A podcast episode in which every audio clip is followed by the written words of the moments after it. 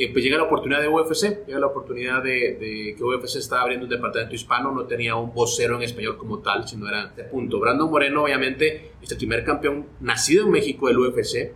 Eh, y yo creo, como te digo, como que cierra, cierra un ciclo que empezó con Caín Velázquez, que fue el primer campeón de ascendencia mexicana. Si ves las primeras peleas, o sea, en la historia del UFC, eh, pues sí era poner un boxeador con un peleador de sumo, era poner a un peleador, a un jiu como Gracie, que fue el primer gran campeón del UFC, contra gente que hacía lucha. Es bueno a veces eh, perdonar, es bueno también a veces eh, pedir perdón y saber recibir también disculpas de una persona. Bienvenidos a Historias de Guerreros, el lugar donde tenemos conversaciones interesantes con personas que deciden salir de lo convencional y dedicarse al apasionante mundo de las artes marciales mixtas. El día de hoy tenemos la presencia de un comunicador deportivo. Su nombre es Cristian Echeverría. Él es la voz oficial de los Raiders en español, el equipo de la NFL. También es el líder en comunicación de la liga Lux Fight League y Brave MMA dos de las ligas de artes marciales mixtas más importantes del mundo. Christian, dentro de sus múltiples facetas, es escritor, entrevistador, narrador y muchas cosas más que nos platicará durante esta conversación.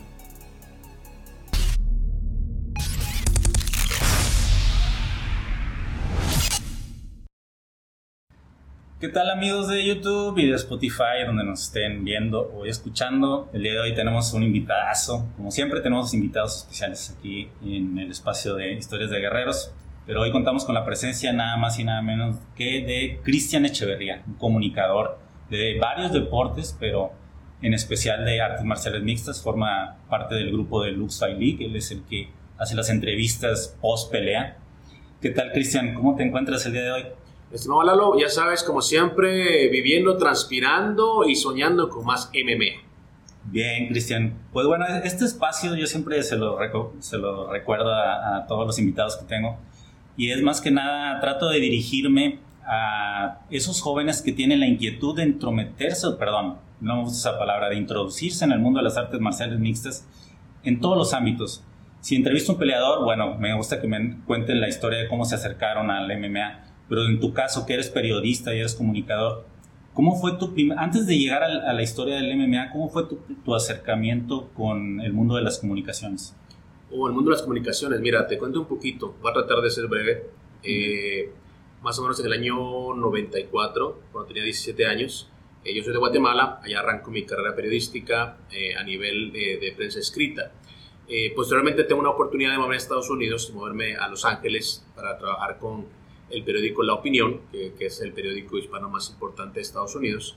Y durante ese periplo, eh, pues hago otras cosas, trabajo con ESPN Deporte Radio, eh, consigo la oportunidad de escribir para el diario Marca de España, eh, haciendo notas de CONCACAF, para agencias de noticias. Es decir, una cosa me llevó a la otra.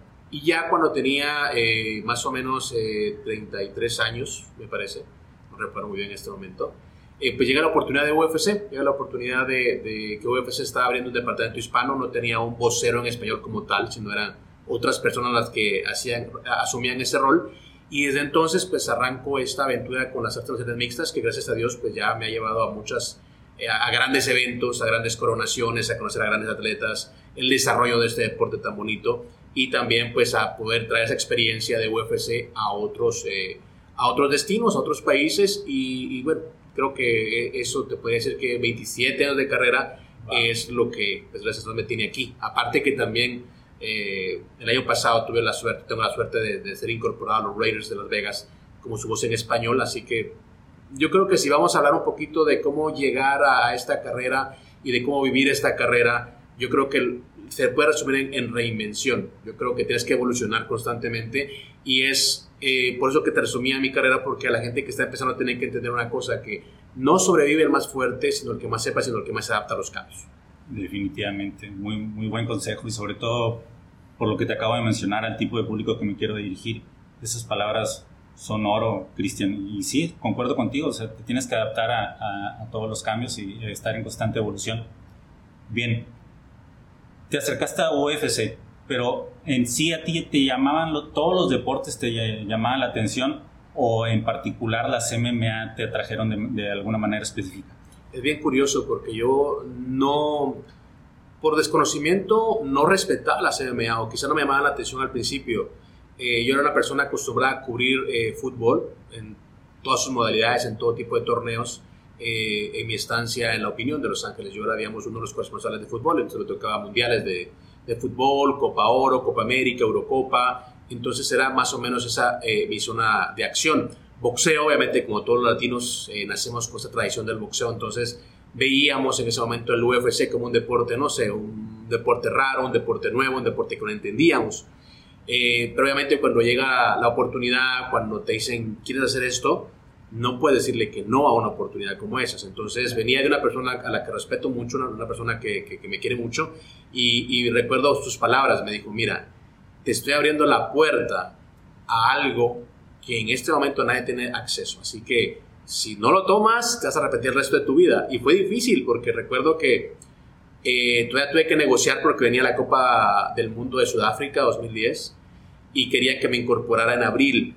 Y tuve que negociar con ambas partes y le mira, yo entiendo esto, pero un mundial es un mundial y no puedo dejar de cubrir este mundial para ir a UFC. Entonces, si me esperas, para agosto, eh, pues tomo el trabajo. O sea, todavía me di el lujo y tuve la suerte que verán, ¿sabes qué? Sí, termina tu, tu, asignación, termina el mundial y luego te vienes. Entonces, llegó también la oportunidad y coincide también, he sido una persona muy, eh, muy bendecida porque llega la oportunidad de conducir a Caín Velázquez, que en ese momento no era la estrella todavía de, que fue en el UFC, y me dicen, tenemos un peleador latino que va a pelear por el título los completos. Literalmente no sabemos qué hacer con él haz lo que tú pienses que, es lo, correcto. Y en ese momento Brock Lesnar era pues la máquina de pay-per-view, quizá lo más acercado a Conor McGregor, no en esas dimensiones, pero sí era el que más vendía pay-per-view. Entonces era como agarrar a la underdog, convencer a la gente de que el tipo podía hacer historia y finalmente lo hizo. Entonces llegó un momento clave al UFC y eso la verdad que se lo agradezco a la vida. Sí, bueno, cuando todo el mundo habla de MMA mexicano, y utilizan de referente a, a Caín Velázquez. Ahorita está muy de moda Brandon Moreno, ¿verdad? porque es el primer campeón manufacturado tal cual en, en, México. Y Caín Velázquez lo vendían como, bueno, es que es de ascendencia mexicana, pero bueno, en realidad él nació y, y se formó en Estados Unidos. Mira, lo de Caín Velázquez eh, es una historia muy bonita, muy profunda Obviamente ahora yo creo que Brandon Moreno es el resultado de lo que empezó con Caín Velázquez. Yo creo que es un ciclo. Eh, cuando empieza el departamento de medios en español de, de, UFC era muy curioso, muy chistoso, porque cada vez que íbamos a un network grande o a un director de noticias o a alguien que, que tomaba decisiones, había mucha resistencia. Decía, oye, pero eso que es lucha, es WWE, o sea, un mexicano, no creo, heavyweight, porque los mexicanos no son tan grandes. Todas esas cosas eh, Ahora que uno ve pues, la historia, uno se ríe y dice, bueno, todo eso era necesario para llegar a este punto. Brandon Moreno, obviamente, es el primer campeón nacido en México del UFC. Eh, y yo creo, como te digo, como que cierra, cierra un ciclo que empezó con Caín Velázquez, que fue el primer campeón de ascendencia mexicana, que es campeón de los completos un deporte de combate, hay que decirlo. Y el tipo tiene la historia clásica del Rocky de, de, cualquier deporte de combate, ¿no? El tipo que viene de padres inmigrantes, eh, de gente campesina, que no tuvo dinero para pagar clases de boxeo porque ese era su, sueño, no tuvo dinero, eso. Y le tocó hacer eh, lucha en, la universidad, se gradúa y se convierte en un operador de MMA. Y era bien curioso porque él decía, yo siempre quise ser boxeador, siempre. Y cuando me dijeron que no podía porque tenía que pagar, yo lloré. Y es cuando uno dice, uno, la vida te pone donde tienes que estar, porque quizá en el boxeo no, no hubiera tenido esa suerte, pero sí fue campeón y a mi criterio yo creo que su carrera se quedó corta al final yo hubiera querido más de Caín Velázquez porque era un tipo fuera de serie en todo sentido. Así que las lesiones, y bueno, no sé qué otro tipo de, situaciones vivió alrededor, pero sí, Caín Velázquez fue el que abrió el camino para todos los latinos en el UFC.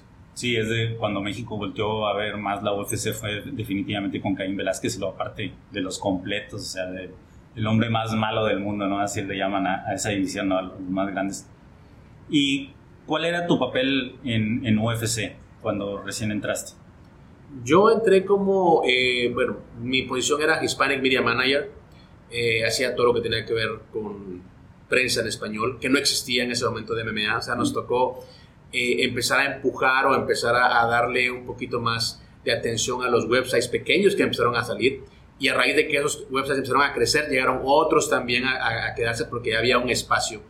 Eh, el UFC es una empresa que se mueve por números, como todas las corporaciones grandes de Estados Unidos. Entonces, era muy complicado venderle la idea de que había que apoyar a los websites pequeños porque ya no estaban haciendo suficientes números. Claro. Yo le decía, sí, pero si no los apoyamos no van a crecer. Entonces hay que hacerlos crecer porque esa es nuestra prensa de mañana. Ese es nuestro instrumento de mañana. Y, me da mucho gusto ver ahora cómo hay ese movimiento de eh, websites grandes ya con buenos números, sí. eh, podcast, ya espacio, un público que ya también sabe lo que es MMA y un público también que ya conoce el deporte, conoce a los deportistas y sabe que este no es un deporte que no está sancionado, que no es un deporte que es salvaje, que no es un deporte que no tiene reglas, sino al contrario, es un deporte que evoluciona, es un deporte que ha puesto, creo, eh, en otro nivel los deportes de combate y también que ha opacado de gran manera el boxeo. Así que más o menos fue sentar las bases para, para iniciar lo que era periodismo MMA, eh, apoyar también el crecimiento de, peleadores eh, latinos. Eh, yo fui a la iniciativa del TOF Latinoamérica, surgió de mi departamento, lo desarrollamos. Ya no pude quedarme porque, bueno, salí de la empresa, pero sí, esas cosas creo que es parte de mi herencia en, el UFC. Un gran proyecto el TOF Latinoamérica, la verdad es que ese formato a mí me encanta. Ahorita están a punto de, de retomarlo, ¿verdad? Ya empezó. El de Ortega y Volkanovski, sí. Ya empezó, no, no, he visto los primeros capítulos, pero es un formato que me encanta. Ya han salido muy, muy buenos peleadores de ahí, incluso campeones de, de ese formato.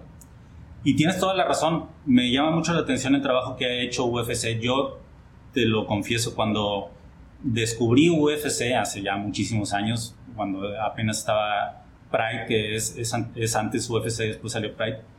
Pero yo pensaba que todo eso era como ilegal. Yo veía las peleas, las películas de Contacto Sangriento con el Kumite, con Frank Dux, y no sé, obviamente la viste, la de. Sí, sí, sí. Y ya ves que, de hecho, en esa película eran ilegales las peleas que iba a hacer a Japón.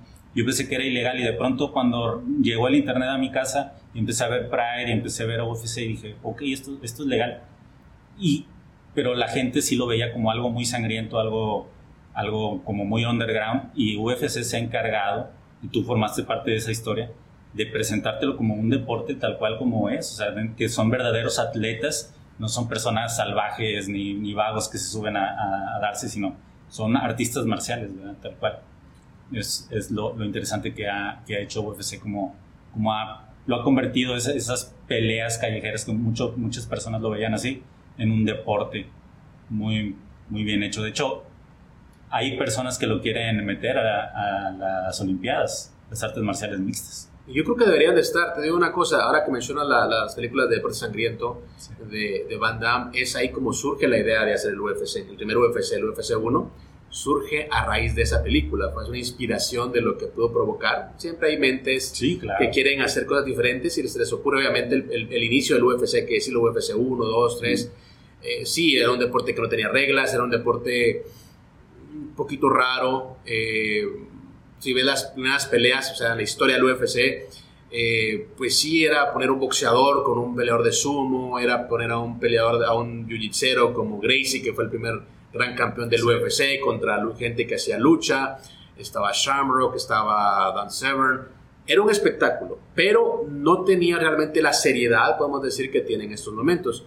Uno de los argumentos más utilizados por mí cuando iba con la gente y me discutía, no, que el boxeo es mejor que el UFC, que el MMA, perdón, que el MMA, eh, yo les decía, mira, te voy a poner dos, dos, dos, ejemplos. Dime qué porcentaje de boxeadores eh, tiene un título universitario.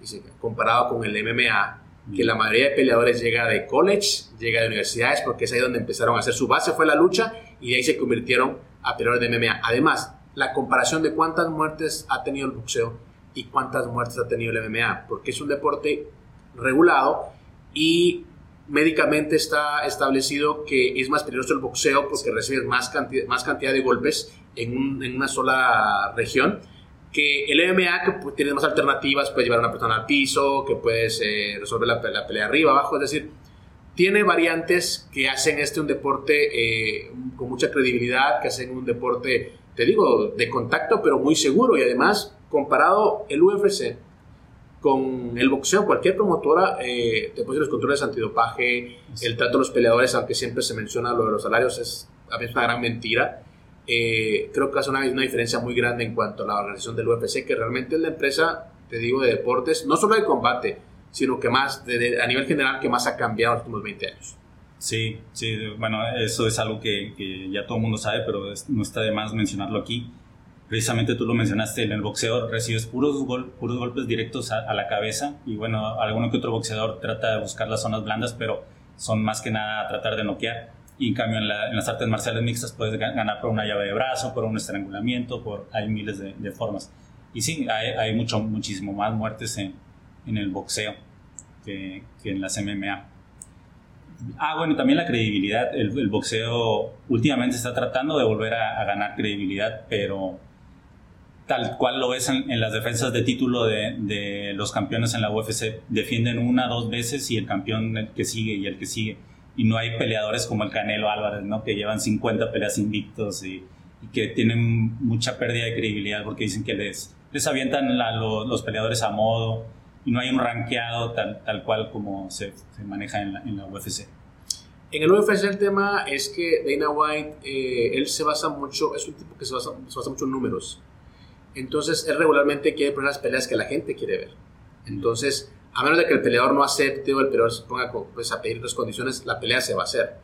Y, la mística o la filosofía del UFC es poner a los mejores contra los mejores. O sea, no vas contra los mejores y en ese sentido no tiene que ser específicamente el ranking.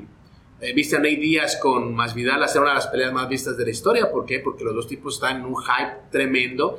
Era una pelea que la gente quería ver, aunque no estaban en el ranking como para disputar un título. Bueno, lo inventaron. Exacto. Porque la verdad, la pelea tenía que hacerse. O sea, eran dos tipos que estaban en un buen momento y la pelea, la pelea tenía que hacerse en ese momento y por eso se hizo el BMF. Así que esa es la gran diferencia, ¿me entiendes? Porque en el boxeo puede que dos boxeadores no estén quizá en el ranking para pelear, pero si la pelea es atractiva, ¿por qué no hacerse? ¿Me entiendes? En cambio, en el boxeo regularmente agarran al boxeador eh, estrella, en este caso Canelo, ¿no? Sí.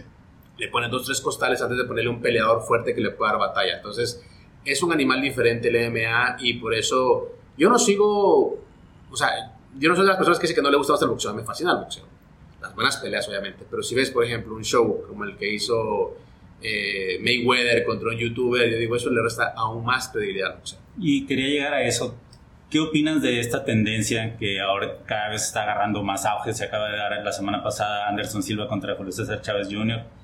Esta nueva tendencia de, peleas que son un poco de, morbo, que definitivamente venden bastante. Eh, ¿te, ¿Te agrada ese modelo de negocio?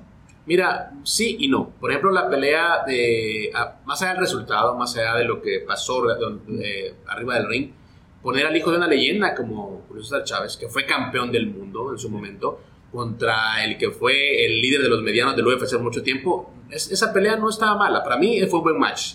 Esa. Esa. Más allá de lo que pasó en el ring, que bueno, ya sabemos la historia. Pero a grosso modo, un tipo, de, un tipo de pelea de ese tipo, yo creo que sí es agradable a la gente, porque te digo, es una pelea que la gente quería ver. Ahora pones a Mayweather contra un youtuber que no tiene experiencia, que simplemente el tipo, la verdad que no conozco su trabajo, porque obviamente no, no, no, lo sigo, pero es un tipo popular que hace boxeo eh, contra el que se supone que es uno de los grandes boxeadores de toda la historia, como que ese tipo de pelea sí no me hace sentido. Tú pones en este momento, eh, por ejemplo, no sé, Caín Velázquez, quisiera boxear. Ok, fue campeón del UFC, fue un tipo que hizo historia dentro del deporte contra otro, no sé, boxeador que esté en un buen momento. Ese tipo de pelea sí me agrada porque es como comparar o poner a prueba deportes de combate. Pero te repito, si pones a gente del espectáculo, eso sí ya es un show, la verdad, denigrante para el boxeo. Sí, es un negocio y vaya que sí es. Lastimosamente, eso es resultado del mal momento que lleva el boxeo. Porque si tú te vas a los 80s, todavía a los 90s, o inicio incluso del 2000, no tenías necesidad de eso. Tenías a Barrera, tenías a Morales, eh, el Travieso Arce, Chávez en los 90, De La Hoya todavía, aparte del 2000, eh, ya estaba Mayweather, Pacquiao, es decir, las alternativas eran, eran, eran muchas para una buena pelea, pero ahora escasea. Cuando ves que Barrera tiene que volver a pelear, en una pelea de exhibición si quieres, pero vuelve a pelear cuando ves que Chávez a casi 60 años haciendo peleas de exhibición, dices, hay un problema grande en el boxeo. De la olla va a regresar a boxear a los 48 años. No sé, dime en el MMA quién podría regresar casi a los 50 años a, poner una pelea de nivel, no hay en ese momento, porque hay demasiadas opciones y demasiados atletas en buen nivel y otra camada además que viene creciendo y que va a reemplazarlos.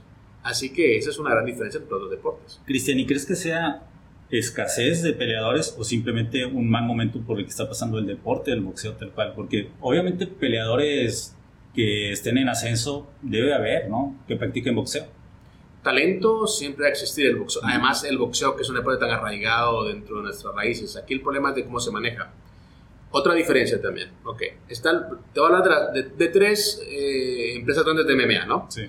Eh, UFC, Bellator, PFL. Hay otras dos más si quieres, pero te voy a mencionar tres.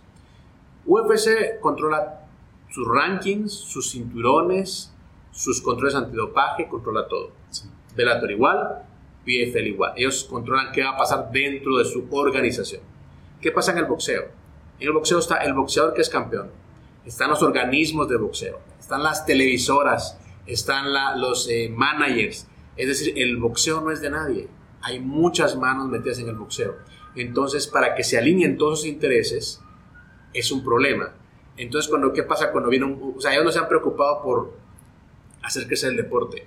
Ellos se han preocupado por, por seguir alimentando el sueño del, del peleador que sale de barrio, eh, porque deben haber más Chávez, más Canelos, más Púas Olivares, eh, Salvador Sánchez. Ay, ay, de qué hay, ay, tienes que buscarlos, promoverlos y darles obviamente televisión, darles exposición. Pero ahora, pues obviamente el boxeador, el, el boxeo, perdón, prefiere campeones ya hechos, campeones que, ok, este va a mantener el negocio por cinco años más. Hay que cuidarlo porque se acaba este y no sabemos qué va a pasar. Entonces, esa es la gran diferencia, que sí hay, sí hay figuras porque tienen que existir, siempre de 100 salen dos, pero realmente no tienen la plataforma que tenían antes. O sea, antes si tú eres un buen boxeador y empiezas a ganar en los rankings, vas a subir y vas a pelear por el campeonato. Por eso es que los 80 tuvimos tan buenas peleas, pues que los 90 tuvimos tan buenas peleas. Pero eso se acabó, o sea, el ranking es un chiste y los cinturones son un chiste en el boxeo. Existen muchos. Todo el mundo tiene cinturones, hasta una revista tiene cinturón, eso, eso es la verdad eh, increíble. A mí eso sí me, me deprime mucho. En el UFC no, en Bellator no, en PFL no. O sea, está el, cinturón de los completos, de los semicompletos, de los medianos y cuéntale. Y luego salió el deporte femenino y también. Entonces, eh, de hecho, es otra cosa también. Si te das cuenta, por ejemplo, el UFC tiene ciertas categorías que quiere desaparecer porque realmente no están dando buenas peleas. No hay buenos matches. Entonces hay que desaparecer porque, el espectáculo no puede seguir. Estuvo a punto de desaparecer las 125 Exactamente. Y también en, en mujeres quieren desaparecer las 145 libras. Entonces eso te dice que realmente eh, el MMA es un deporte que evoluciona tanto que realmente no se, no en qué va a parar, pero evoluciona para bien. Y la, la verdad que para, para, el boxeo involuciona cada vez más y eso es lo más triste. Sí. Bueno, es un deporte tan hermoso el boxeo que yo creo que está pasando simplemente por un bache y va a tener que, que adaptarse, como lo mencionaste hace rato, a evolucionar y adaptarse a las nuevas tendencias. De hecho, su evolución, su evolución o buena o mala, son esas peleas de, exhibición, como quieren ganarse nuevamente la atención de la gente a puro, a puro taquillazo, a puro pay-per-view. Pero te digo, eso es show nada más, pero no deja nada de base a, lo que es eh, el surgimiento de nuevas figuras. Y vuelvo a lo mismo, UFC, ¿qué tiene? Tiene The Ultimate Fighter.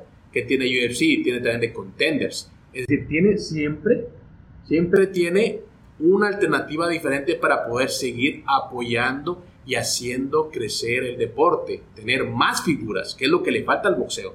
Así que bueno, esto, el boxeo nunca va a desaparecer obviamente, pero sí como que en un momento a la gente que nos apasiona el, deporte sí quisiéramos pues, alternativas. Sí, sí, definitivamente esos gloriosos años de Mike Tyson, de Julio César Chávez. Bueno, yo, mi papá siempre nos inculcó mucho lo que son las artes marciales mixtas y los deportes de combate le gustaban mucho y si pagábamos el pay-per-view para ver a Julio César Chávez y bueno, ya, ya no se vive en ese tipo de cosas. No, esa emoción, eh, yo recuerdo un poquito más atrás eh, cuando peleaba eh, Manuel Piedra Durán, que era mi boxeador favorito, contra Tommy Hearns, Sugar Ray Leonard, eh, acaba de fallecer también Mario Maravilla Hagler. Esas peleas, la verdad que eran, y por eso entre ellos, o sea, no había peleadores que tuvieran un invicto tan largo o rachas tan grandes porque se peleaban los mejores, contra los mejores. Y eso realmente, te digo, son años gloriosos, del boxeo que todo el mundo está extrañando. Todo el mundo extraña. Bien, Cristian, yo siempre, ya acercándome al final de las entrevistas, trato de hacer unas preguntas un poco más concretas. Sí, por lo general se las mando antes de hacerlas, pero como esto fue un poco más rápido, no, no nos programamos tanto para esta entrevista. la, pregunta número uno es muy sencilla, Cristian. ¿Cuál es tu referente o cuál es el, comunicador que más te agrade a ti o, o que haya representado una inspiración para, para ti, para tu, para tu carrera? ¿A nivel general o de MMA? De, a nivel general. Mira, a nivel general, eh, a mí me dio la oportunidad una persona en, Los Ángeles. Yo creo que a él eh, le debo estar en este momento aquí, aunque, bueno, por otras razones ya nos distanciamos, pero tengo que agradecerle toda, toda la vida. Se llama Rafael Ramos Villagrana. Él está en ESPN ahora, eh, hace radio, y fue la persona que me abrió la puerta del diario La Opinión. fuimos muy buenos amigos por mucho tiempo. luego, digo, por otras situaciones nos distanciamos, pero yo tengo que agradecerle a él, la verdad, lo que hizo por mí, llevarme a Copas del Mundo, pues darme la oportunidad de entrar a un mercado tan grande como Estados Unidos. Sé que él es mi referente. De las comunicaciones. Bien, ahora ya hablando del MMA, ¿cuál es tu peleador favorito? Uh, esa es una muy buena pregunta. ¿Es eh, solo uno o se puede hacer uno? No, es un top 3. Bueno, mira, te voy a decir una cosa. Por todo lo que viví eh, con él en, pues en su carrera, lo que significó verlo coronarse campeón, obviamente Caín Velázquez tiene que ser uno de los peleadores que marcó mi vida dentro del, MMA. Eh, Conor McGregor es un fuera de serie, es un tipo que revolucionó para bien todavía más el deporte. ¿Por qué? Porque trajo las bolsas millonarias a, lo que es el UFC cuando la gente decía, no, que el, que el MMA no paga bien. Bueno, pues el tipo hace más plata que Cristiano Ronaldo, Lionel Messi todas las figuras del boxeo juntas. Y tercero, eh, es otra pregunta muy buena. Tercero me quedaría, bueno, no lo conozco personalmente, solo lo he visto pero Brandon Moreno, por lo que hizo, también rompió un hito dentro de lo que es el, el, deporte del UFC. Y por supuesto, si, te digo, si Caín Velázquez le abrió la puerta a los latinos en el UFC, pues Brandon Moreno terminó ratificar que los latinos también pueden haber campeones. Sí, bueno, ahorita todo el mundo lo trae de moda. Yo nada, me meto a redes sociales y Brandon, Brandon. Y la verdad es que he platicado, sí he tenido el gusto de platicar dos, tres palabras con él muy, muy pequeñas, sí lo conozco se me hace un tipazo. O sea, aparte de que es un gran peleador, se me hace que es como que muy humilde, muy, muy noble. Pero ¿sabes, qué, ¿sabes qué es lo que más admiro de él? Mm. O sea, admiro de él eh, porque uno, como ser humano, pasa por distintas etapas, ¿no? Eh, y el tipo eh, nos mostró que la resiliencia es una clave en la vida. O sea, el tipo lo sacan de UFC, se va a otra promotora, gana y regresa, y regresa con todo, a ser campeón, a ser campeón, empieza también a hacer otras cosas como con la empresa, es decir, es esa manera de recuperarte de una caída, porque obviamente no es fácil que te digan, oye, chao, no es, no, es fácil digerir, pero es cuando ves que un tipo es en lugar de quebrarse, en lugar de caerse, evoluciona, mejora y regresa para ser campeón, eso es una historia eh, que la gente, los jóvenes tienen que tener muy presente, así que Brandon Moreno, más allá que deportista, yo creo que es un ejemplo de vida. Sí, como salió de la UFC, fue campeón en LFA, luego regresó y con todo el hype y derrotando a todos. Sí, exactamente, es la perfecta historia de ese peleador que tuvo un bache y supo recuperarse y, reinventarse. Y ahora agárralo, ¿eh? No, no sé hasta dónde llegue, no sé, porque está motivadísimo, tiene un muy, muy, muy buen círculo por lo que veo y el tipo está con los pies bien puestos sobre la tierra, así que el tipo tiene para más. Yo le auguro de perdido unas 3, 4 defensas de título. Sí, Me gustaría verlo en la trilogía con, con Figueiredo, porque él dice que, bueno, el señor dice que no estaba bien. Ah, se le puede dar el, beneficio de la duda porque también fue un gran campeón, un gran campeón, pero me gustaría la trilogía, ¿no? Para, para ver qué pasa. Sí, estaría genial. Bien, Cristian, ahora te voy a sorprender tal vez un poco, pero sé que eres escritor, sé que tienes un libro, este, de hecho tengo mucha curiosidad de, de adquirirlo y, y leerlo eh, habla, me comentabas el otro día que es un poco de ciencia ficción. Eh, ¿Te gustaría más o menos contarnos de qué trata el libro que, que escribiste? Ya, claro, con, gusto. Mira, el libro se llama Amnistía y es como una reflexión acerca del perdón en todo sentido de la vida. Y durante mi etapa en Los Ángeles, cuando recién llegué, hace más de 20 años, eh, me tocó en un principio no solo trabajar para la sección deportiva, en ese momento había un proyecto que se llamaba Pool de Reporteros. Entonces en ese pool yo era de deportes, pero tenía que ayudar a la gente también de eh, metropolitano, se llama la sección. Entonces dentro de ese periplo, eh, pues me tocó escribir, eh, conocer historias de, inmigrantes sobre todo, porque era parte de lo que uno reportaba para, para, la gente. Entonces, parte de esas historias están incluidas en ese libro. obviamente pues le pongo mi toque y le doy pues obviamente un final diferente al que, bueno, tuvieron esas historias. Entonces, es, esencialmente eso es como el relato o la compilación de relatos de inmigrantes en Los Ángeles y poniéndole obviamente siempre un toque que, que nos permite también saber que es bueno a veces perdonar, es bueno también a veces pedir perdón y saber recibir también disculpas de una persona. Es más o menos por eso.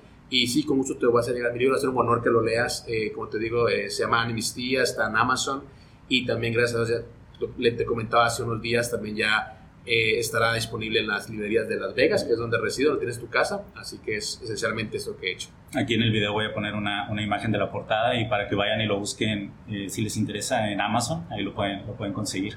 Gracias, te agradezco mucho. Y también te, te, te quería decir que es eh, bueno, este, este, proyecto, tengo 43 años y yo siempre trato de estar un, paso o dos eh, adelante a lo que se viene. Entonces, es el primero de cinco libros, o quizá más, que quiero hacer, porque hay mis 50 es como que es un proyecto al que quiero meterle más, más atención y desarrollarlo más. Ahorita estoy como haciendo un poquito, construyendo ese camino ya para los 50 en los que obviamente estaré en otra etapa de mi vida y ya pueda también eh, desarrollar más esa, esa, esa, esa Faceta como Faceta como escritor. Estoy escribiendo el segundo libro, eh, se llama eh, El cuadrilátero, que es esencialmente una historia también de un, de un luchador.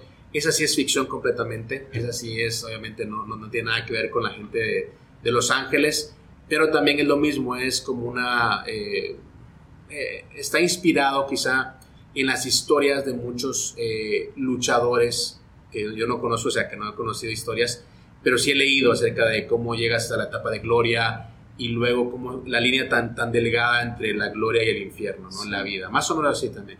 Pero eso sí te digo, no, no, está inspirado ni nada, eso es pura ficción.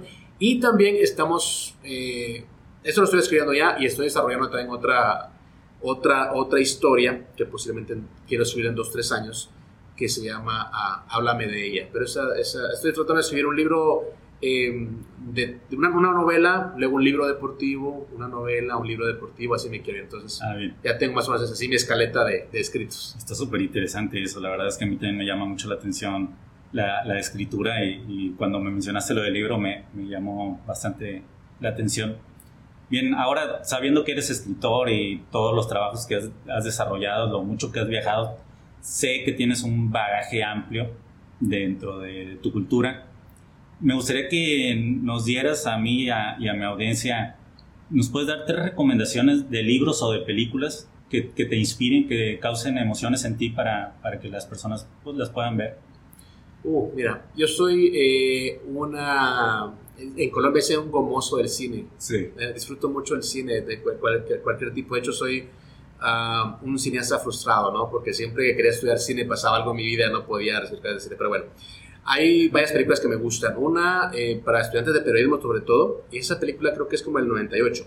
Todas las películas un poquito, eh, no viejitas, pero sí con pero ya un tiempo. Eh, se llama Tinta Roja, es peruana.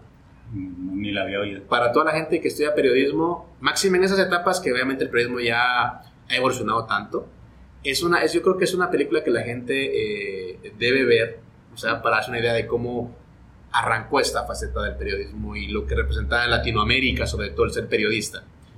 Ya es una realidad que no existe, ya es algo que no van a poder aplicar, pero creo que si eres periodista o estudias comunicación, Tinta Roja es una película que tienes que, ver. Hay otra, todas las dos, películas y un, y un libro. Eh, la siguiente película, a toda la gente que le gusta también eh, el fútbol y los deportes, eh, se llama Historias de Fútbol, es chilena. El director es Andrés Wood. Entonces son tres historias diferentes de fútbol y, y también que abordan tres eh, temas diferentes de la vida. Está muy buena, si te gusta el, el, deporte, te gusta el fútbol, tienes que A mí me encanta el cine y creo que consumo bastante cine y me encanta que me recomienden películas que no he visto. En este caso, las dos que has mencionado no las he visto. Voy a llegar a, ahora que llegue a mi casa Reynosa voy a llegar a, buscar. Está muy buenas, está muy, muy buenas. ¿Sabes que te, voy a hablar de tres películas y, luego te hablo de, tres libros. Y la tercera, si te gusta la comedia también y es, eh, eh, te gusta el fútbol, La Pena Máxima es colombiana, también es como el 98. Es una comedia que te va a hacer reír y es de, también habla de la pasión del futbolista, de, de la gente que sigue el fútbol, perdón eh, te vas a divertir mucho. Sé que te recomiendo una peruana, una chilena, una colombiana. Están muy buenas. Y hay, hay, muchas, pero te hablo de mis preferidas, ¿no? En cuanto a libros, obviamente, soy yo, como más clásico. Obviamente me gusta El Alquimista, ¿no? De Pablo Coelho. Ya lo leí. Eh, Cien años de soledad, de Gabriel García Márquez. Y quizá una de las que más he disfrutado es em, La ciudad y los perros, de Vargas Llosa. Es peruana, que también tiene película, además. La historia como en el 85 la película. Eh, entonces, si puedes leer el libro y ver la película, lo vas a disfrutar doble, pero también es... Vargas Llosa tiene una, una manera muy sutil pues, de decir las cosas y de explicar hechos muy sangrientos o hechos eh, bastante, bastante eh, duros para la sociedad mediante la escritura. Así que esos son mis tres libros, El alquimista, eh, de soledad y La ciudad y los perros de Vargas Llosa.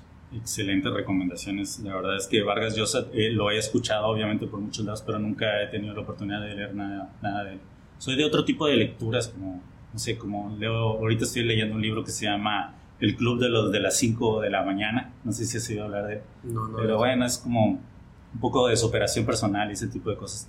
Batallo para, para engancharme con, con, novelas, pero lo voy a, voy a intentar de ahora en adelante. Bien, Cristian, pues te agradezco bastante el tiempo que, que, me has otorgado y simplemente para terminar con la línea de, del podcast, Sé que ya lo dijiste un poco al comienzo de la plática, pero ¿algún consejo concreto que le quieras dar a, los jóvenes que se quieren introducir en el mundo de las comunicaciones? Mira, voy a hablar un poquito de mis, eh, de mis éxitos, pero más que todos mis fracasos. bueno, la gente que está haciendo comunicaciones está viviendo una época diferente, ¿no? Ahora la gente tiene la, eh, tiene la ventaja de que puede crear oportunidades por sí solas con las redes sociales. ¿ok? Entonces yo creo que ese, ese, ese, consejo está de más, pero bueno, les recuerdo que si no hay oportunidades hay que crearlas y ahora es más fácil, ahora es como es, es, una herramienta que, la, que todos tienen un chip diferente que tiene la nueva generación. Dos, evolucionar constantemente, que también posiblemente es un consejo que, ni siquiera tengo que darles porque la sociedad misma te obliga si estás dentro de, de las comunicaciones.